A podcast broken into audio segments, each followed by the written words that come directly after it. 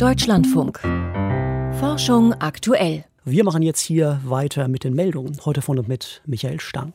Bislang war bekannt, dass Adipositas ein wichtiger Risikofaktor für schwere Krankheitsverläufe bei Menschen mit Covid-19 ist.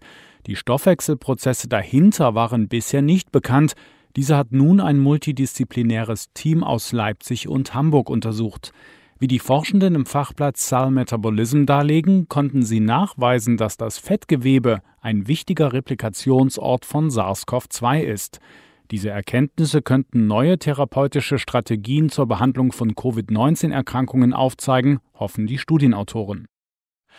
Hummeln könnten von Solarparks profitieren. Dass sich der Ausbau der erneuerbaren Energien und die Erhaltung der Biodiversität nicht ausschließen müssen, sondern beide voneinander profitieren können, berichtet die British Ecological Society.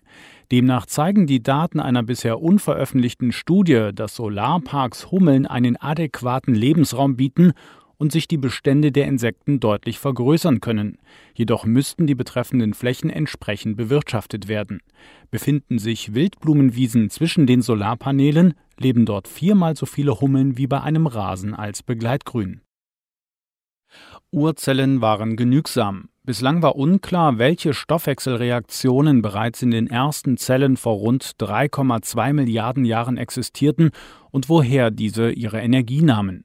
Um diese Frage zu beantworten, hat ein Team der Heinrich-Heine-Universität Düsseldorf mithilfe von genetischen und biochemischen Vergleichen verschiedener Bakterien und Archeen verglichen. Dabei zeigte sich, dass unter bestimmten Bedingungen ein Großteil der analysierten mehr als 400 Grundlagenreaktionen ohne zusätzliche Energiezufuhr abläuft, heißt es im Fachblatt Frontiers in Microbiology. Das bedeutet, um den Stoffwechsel der ersten Zellen in Gang zu bringen, waren somit nur Wärme, Wasserstoff, Ammoniak und CO2 nötig, also jene Bedingungen, die sich bis heute an heißen alkalischen Schloten am Meeresgrund befinden. Die Zahl der Verkehrstoten ist erheblich gesunken. 2021 wird die Zahl der Verkehrstoten in Deutschland voraussichtlich einen neuen Tiefststand erreichen. Das geht aus einer Schätzung des Statistischen Bundesamts hervor. Demnach dürfte die Zahl um rund 10 Prozent auf 2450 zurückgehen. Dies wäre der niedrigste Stand seit Beginn der Statistik vor mehr als 65 Jahren. Das Bundesamt in Wiesbaden führt die Entwicklung maßgeblich auf ein deutlich geringeres Verkehrsaufkommen aufgrund der Corona-Pandemie zurück. Grundlage für die Schätzung sind die Daten für den Zeitraum Januar bis September. Der arktische Hitzerekord ist offiziell bestätigt. Die Kleinstadt Verchojansk liegt 115 Kilometer nördlich des Polarkreises und gilt als kälteste Stadt der Welt, da dort bereits mehr als minus 60 Grad Celsius gemessen wurden.